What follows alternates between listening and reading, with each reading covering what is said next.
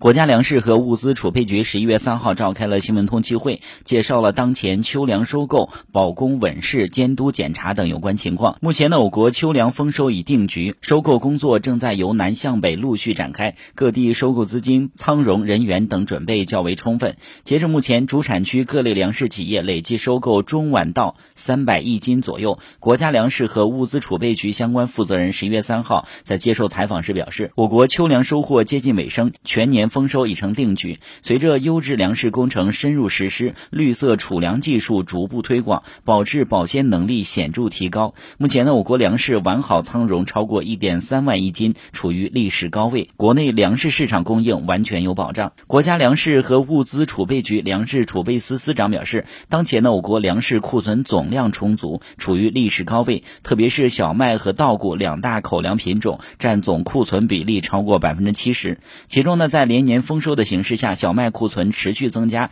目前可以满足一年半的消费需求。此外，我国每天可加工稻谷一百五十万吨，小麦八十万吨。也就是说，如果每人每天吃一斤粮预算，一天加工出来的米面可够全国人民吃上两天。此外，我国还有五千五百多家粮食应急加工企业，三十六个大中城市和市场易波动地区成品粮油库存保障能力都在二十天以上。